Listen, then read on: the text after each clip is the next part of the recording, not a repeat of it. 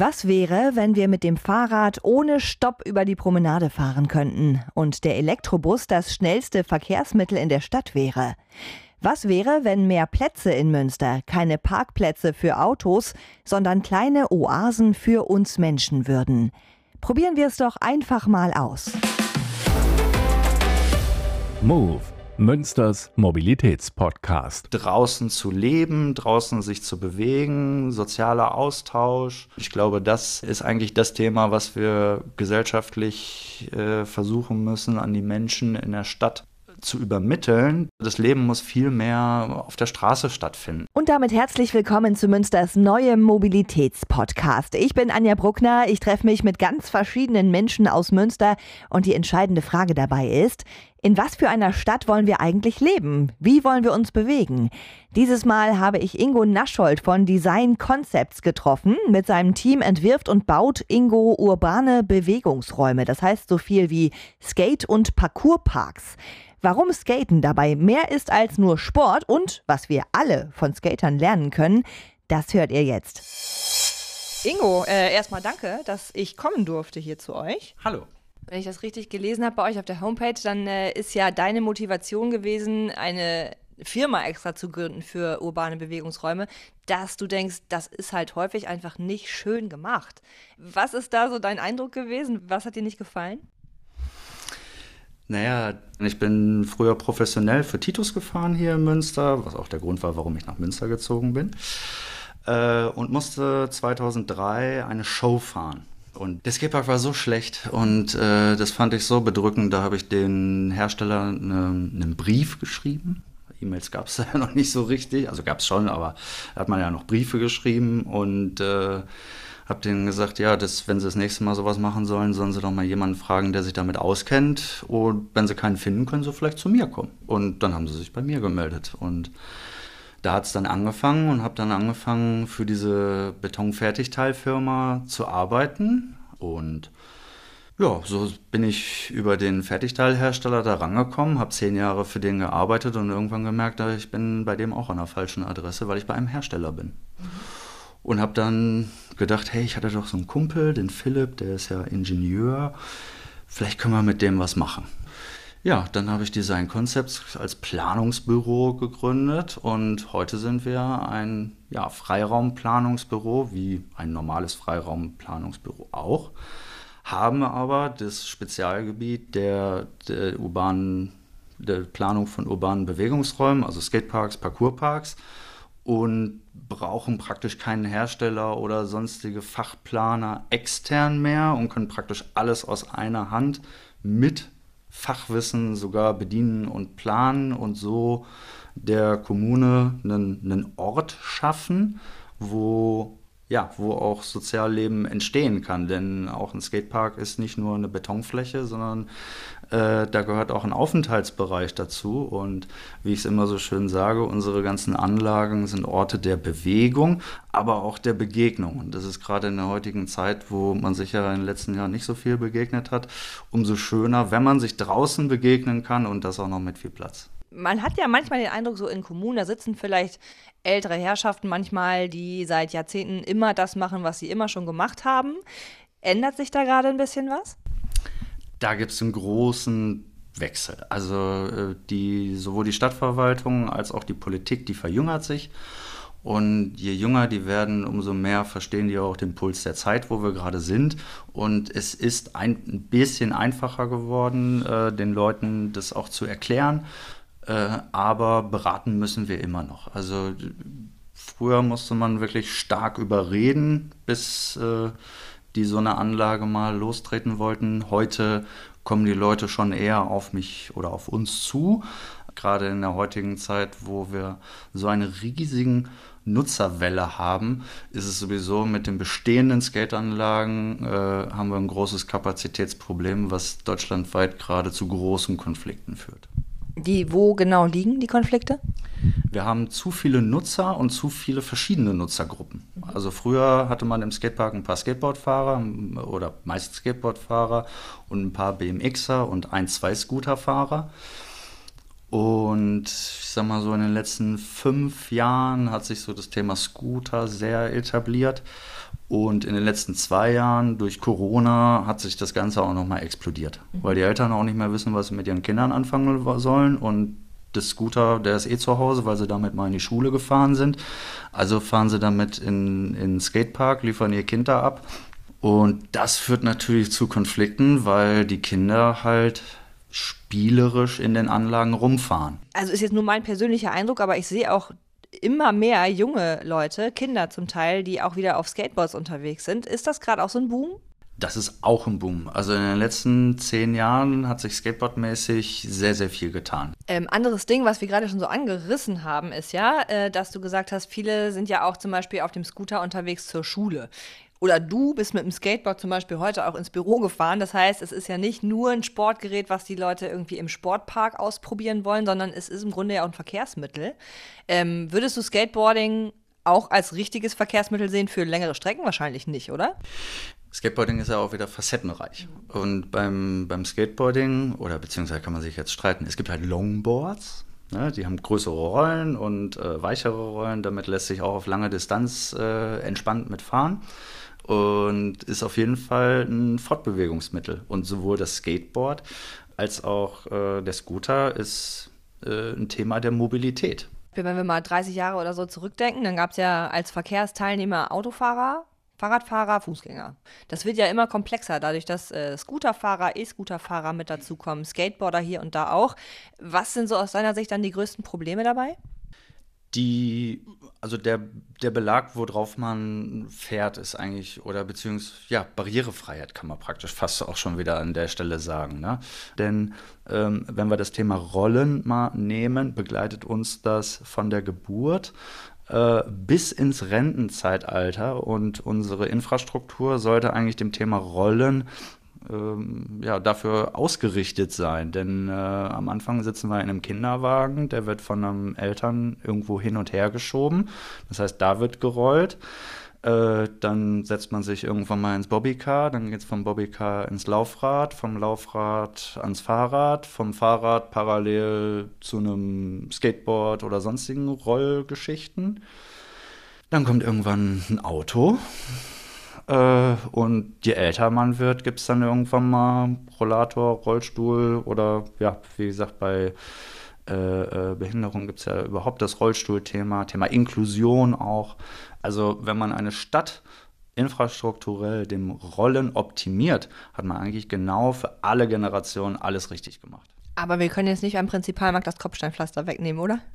Das ist wahrscheinlich nicht möglich. Ich sag mal, Denkmalschutz ist natürlich auch nochmal so eine gewisse Sache und die Schönheit einer Stadt äh, zeigt sich ja auch durch äh, historische Merkmale, die auch immer noch erhalten bleiben und es alles nicht hypermodernisiert wird. Und es muss halt ein gesundes Mischungsverhältnis und äh, ja, sozialverträglich für alle auch mit sein. Aber Schönheit, sagst du schon, äh, ist natürlich auch ein Aspekt und bei euch auch ein großer Aspekt, weil du ja eben schon beschrieben hast, äh, Skateboardanlage, wo du damals gefahren bist, war so hässlich. Äh, worauf achtest du denn jetzt? Wie wird es denn schöner? Also Hässlichkeit hat so ein bisschen, oder die, die, dass das nicht so schön war, sind eigentlich zwei Aspekte. Es ist einmal der fachliche Inhalt, also halt was für Rampen in welcher Größe, Konstellation zueinander stehen. Und natürlich das Optische, also einfach das Visuelle, wie wirkt es. Das Ganze soll nicht nur einen sportlichen Charakter haben, sondern halt auch einen Aufenthaltswert, denn ähm, wie ich ja schon sagte, das sind Orte der Begegnung und da kommen die Sportler zusammen, da kommen die Freunde zusammen. Und heute, ist auch die Entwicklung der Neuzeit, haben wir Eltern in Skateparks. Das hatten wir früher nicht. Und äh, wir fangen jetzt schon an, Aufenthaltsflächen so zum einen für die Sportler zu machen, aber auch für die Mamis, damit die dann halt warten können, bis Kitty fertig ist mit dem Spiel. Ja, Aufenthaltsqualität ist ja das, was sich die Stadt jetzt gerade auch so in den Verkehrsversuchen mit auf die Fahne schreibt. Ne? Also Hörsterstraße, autofrei, Reallabor, Wolbecker Straße, jetzt auch äh, nur noch 20 km/h für Autos und der Rest soll eben auch schöner für alle anderen sein, die sich da eben aufhalten. Du bist ja selber Anwohner da, Ecke Wolbecker Straße. Wie stellst du dir denn dein Viertel vor? Ja, wie stelle ich mir mein Viertel vor?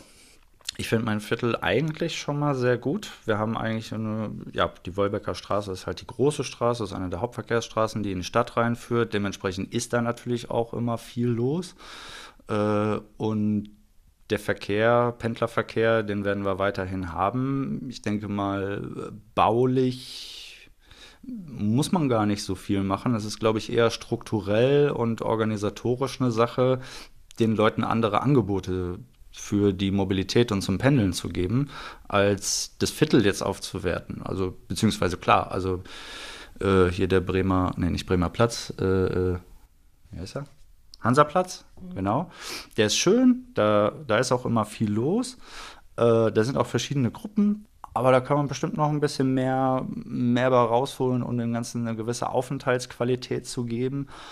Und man hat eigentlich, wo die Baustelle jetzt war, ganz schön gesehen, dass die Leute auf die Straße gehen, wenn da kein Autoverkehr ist. Und ich glaube, das generell ist eigentlich das Thema, was wir gesellschaftlich äh, versuchen müssen, an die Menschen in der Stadt zu übermitteln, dass die Gefallen daran finden, nach draußen zu gehen, draußen zu leben, draußen sich zu bewegen, sozialer Austausch.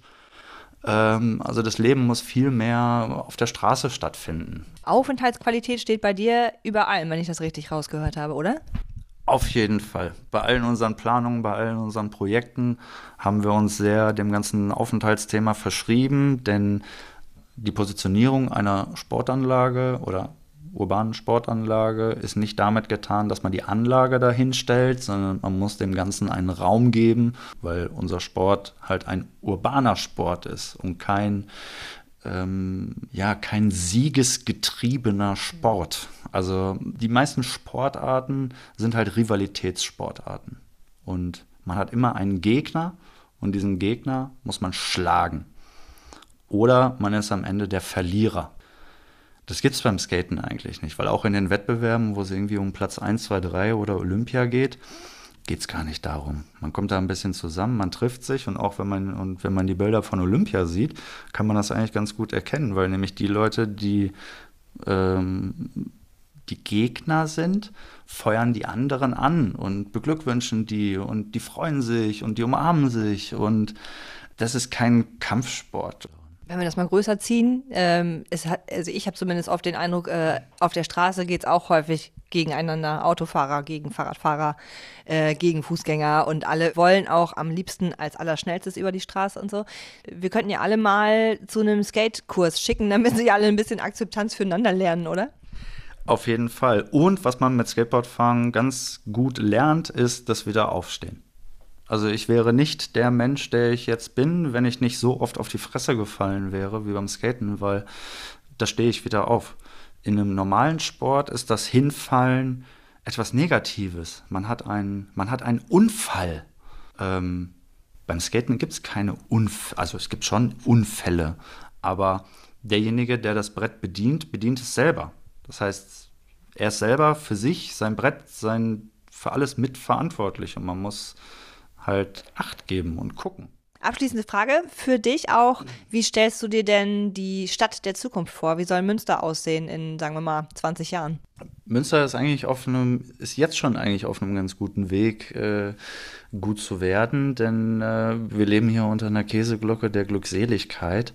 Ähm, hier passiert kaum was. Es, äh, also wenn ich da in andere Städte, Ruhrgebiet, Osten oder so hingehe, äh, da ist doch schon sehr viel kaputt gegangen, da ist sehr viel verlassen und äh, da ist es in Münster doch, doch noch sehr lebendig. Ähm, aber natürlich noch ein bisschen steril. Wobei eine gewisse Historie, was ich auch gerade schon sagte mit dem Kopfsteinpflaster, also die, ähm, das darf man natürlich nicht, dieses Bild darf man, muss man natürlich äh, weiter erhalten. Aber es sollte äh, mehr Bewegungsraum in der Stadt gehen. Wir hatten zum Beispiel auch mal die große Idee, die Fußgängerzone bzw. den Innenstadtbereich äh, könnte man ja äh, vielleicht mal aufleben mit einem riesengroßen Spielplatz. Denn äh, auch die Fußgängerzonen werden äh, demnächst, oder die Innenstädte werden demnächst ein, ein großes Problem haben, weil wir alle äh, Konsum oder das ist alles konsumorientiert aufgebaut Äh, Konsum, Nachhaltigkeit ist gerade ein riesengroßes Thema, wo ein Paradigmenwechsel stattfindet und auch das Thema Innenstadt wird äh, sich ändern müssen. Und die Innenstadt muss ein neues Angebot und einen neuen Anziehungspunkt haben, denn alleine das Kaufen von etwas ist nicht mehr der Grund, warum man in eine Stadt geht. Und äh, auch wenn ich jetzt hier schon seit 20 Jahren wohne, bin ich jetzt vielleicht fünfmal in die Stadt gegangen, um mir da was zu kaufen, weil ich ich weiß nicht, ich bin auch nicht so ein Innenstadttyp. Gut, ist ja natürlich typenbedingt. Ne? Manche Leute, die gehen da jeden Tag hin. Ähm, aber es muss halt dieser Aufenthaltswert, den wir auch in unsere Skateranlagen mit reinpacken, um das eigentliche drumherum, muss es die Stadt auch machen. Also die Stadt mit ihren äh, Verkaufsangeboten, mit ihren Gastronomieangeboten, ähm, da muss was drumherum kommen, warum man da hinkommen will. Einen Aufenthaltswert schaffen. Wie gesagt, Idee war auch mal großen Spielplatz äh, mal auf dem Domplatz zu machen. Oder zum Beispiel eine Skateanlage mitten in der Stadt. Das wäre natürlich eine wunderbare Traumidee, aber ich glaube, da bin ich dann ehrlich genug, äh, um zu wissen, dass Skateanlagen ein riesengroßes Thema mit Lärm haben. Mhm. Und da ist es natürlich in der Innenstadt schwierig, sowas zu positionieren. Was ich ja auch okay finde, denn eine gewisse Ruhe sollte man ja auch irgendwann mal haben. Aber wenn wir jetzt wieder zu dem allgemeinen Thema Innenstadt und Belebung der Innenstadt dann auch da wieder kommen, muss sich an der Lärmschutzverordnung auch etwas tun, weil wir brauchen dringend eine neue Schutzzone, die einen Kerninnenstadtbereich, der mit Gastronomie und anderen Sachen belegt ist, darf nicht so eine hohe Schutzbedürftigkeit sein wie in einem normalen Wohngebiet, weil es kann nicht sein, dass äh, in einem Traditionsgastronomiebetrieb, was es seit 50, 60 Jahren gibt, weil ein Nachbar irgendwie keine Lust hat auf Musik, auf einmal der Biergarten äh, nicht mehr genutzt werden kann, obwohl er auf, auf sein, seit Jahrzehnten äh, dort genutzt werden kann. Und dann sind wir wieder bei Aufenthaltswert, draußen, draußen, bewegen, Aufenthalt. Also wir müssen alle raus, raus auf die Straße und bewegen, treffen, leben und laut sein. Das ist ein sehr schönes Schlusswort. Ingo, vielen Dank. Bitte, sehr gern. Move, Münsters Mobilitätspodcast.